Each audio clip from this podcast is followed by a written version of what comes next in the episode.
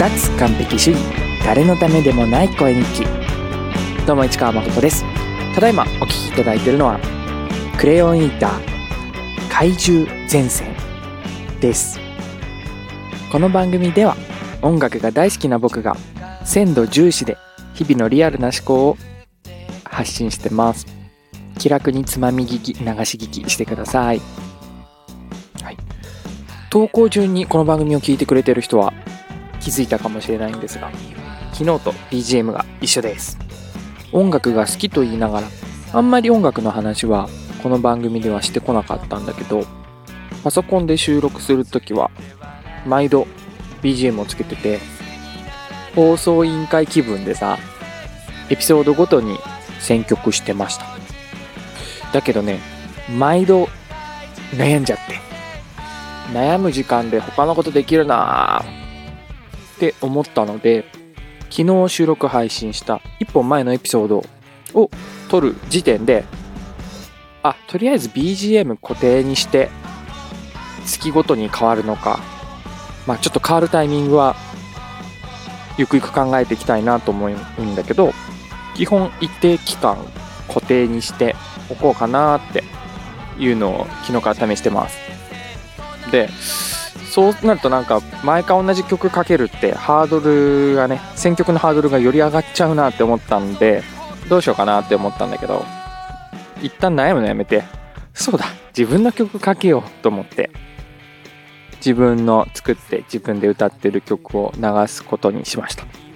うん。今お聴きいただいているのはクレヨンイーターというバンドの怪獣前線という曲です。クレヨンイーターはね僕が少し前までやってたバンドです、うん、本当はね BGM にするのに歌歌がない BGM 曲の方がいいよね。うん。ぶつかっちゃうもんねなんかね。それに日本語じゃない方がいいよね。歌があるにしても。うん。それにそれに自分の曲？自分の声って BGM にはすごく向いてないかもなって思ったんだけどどうですか？バランス的に許容できるぐらいかなこれ、うん、あというかあのポッドキャストこの番組で僕の声を知ってくれた人からすると同じ声に聞こえるかなどうかなっていうのがちょっと気になってるとこです、うん、同じ声に聞こえても聞こえなくてもう、うん、感情的にはどっちでもいいんだけど、番組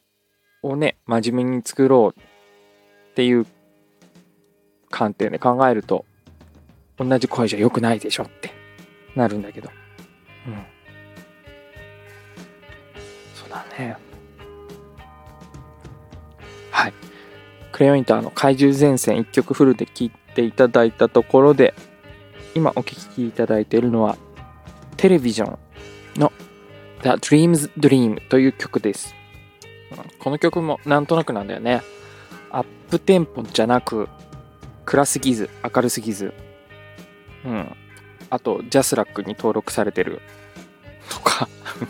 で、一応長めの曲っていう条件で選ぼうと思ったんだけど、うん、まあ iTunes のライブラリをパラーっと見ながら、たまたま目についたテレビジョンにしたんだけ。うん。で、B、この後半の BGM はね、あの、オープニングの BGM よりさらに1段階音量をね、レベルを小さくして流そうと思ってるんだけど、そうしてるんだけどさ、こちらこそ特に歌がよりない方がいいだろうなと思いつつ、この曲も歌入ってんだよね。今んとこ、今流れてる部分は入ってないかな。うん。インスト部分の長い曲ではあるけど、うん。なんか、おすすめの曲とか、ジャンルとかアーティストとかあったら連絡ください。あ、ほら、あの曲、誠っぽいじゃん。とか、ね。うん。というか、あれだね。ジングル、そろそろ作るかっていう。うん。力をね、抜いた感じでやりたいなって始めたこの番組なので、最初になんとなくジングルは用意しないでいこうって決めてたんだけど、BGM 流すぐらいだったらね、入れていいよね。問題があるとしたら、あの、スマホのマイクだけで撮って、で、ヒマラヤっていうプラットフォームに投稿してるんだけど、そのヒマラヤのアプリ上で録音してそのままアップするときに、ジングルをミックスできないことかな。うん。まあ、基本パソコンからアップすればいいんだけど、その環境がない時とか、その気力がない時。でも、ね、スマホ1個でアップできるっていう状態にしておいた方が、いつでもアップできていいかな、いつでも撮れていいかなって思ったりする。うん、で、そのスマホからアップするときに、アップするときに、ジングルがつけられないってなると、うん、統一感がなくなってね、それが良くないかなとも思いつつ、うん、あ今回ジングルないってことはスマホから投稿してる回なんだ。っていうね。相棒にとっての聞く人にとっての目印になってもいいかななんて思ったり。最後に一つポロッと音楽のニュースをニューヨークドールズのギタリストシルベイン・シルベインが1月13日に亡くなりました69歳だったみたいですニューヨークドールズは僕が本当大好きなバンドで、70年代にニューヨークで活動してたバンドで、ギタリストが2人いる、ギタリストが2人いる編成で、そのうちの1人が今回亡くなったシルベイン・シルベインっていうギタリストです。で、そのニューヨークドールズのもう片方、シルベン・シルベインじゃない方のギタリストがジョニー・サンダースっていうんだけど、ジョニー・サンダースはロックンロール大好きな人にとっては超有名なギタリストで、そのジョニー・サンダースの影にね、隠れがちな人ではあったんだけど、シルベイン・シルベインは。ジョニー・サンダースは91年に亡くなっちゃってたので、僕はリアルタイムでの活動をほとんど知らないんだけど、ニューヨークドールズは2004年にね、まだ生きてるメンバーとサポートメンバーを加えて再結成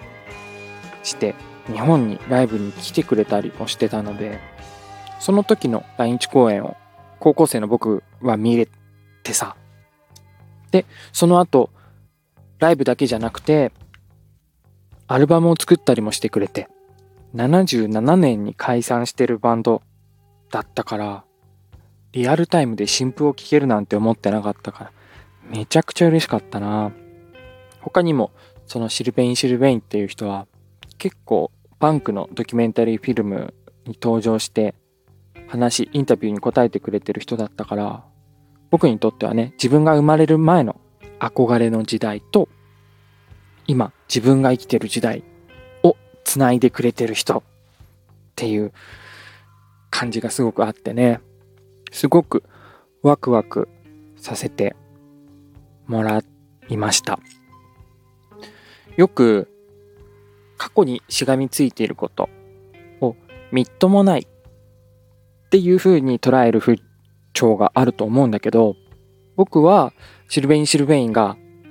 ずっと昔話をしてくれてたことにすごくワクワクさせてもらったしすごく感謝してますなので過去の話をするっていうことがどこかで誰かの何かの役に立つこともあるんだっていうのを忘れずに覚えておきたいなって思います。うん。いいこと言えた。お耳のお相手は市川誠でした。それでは、また。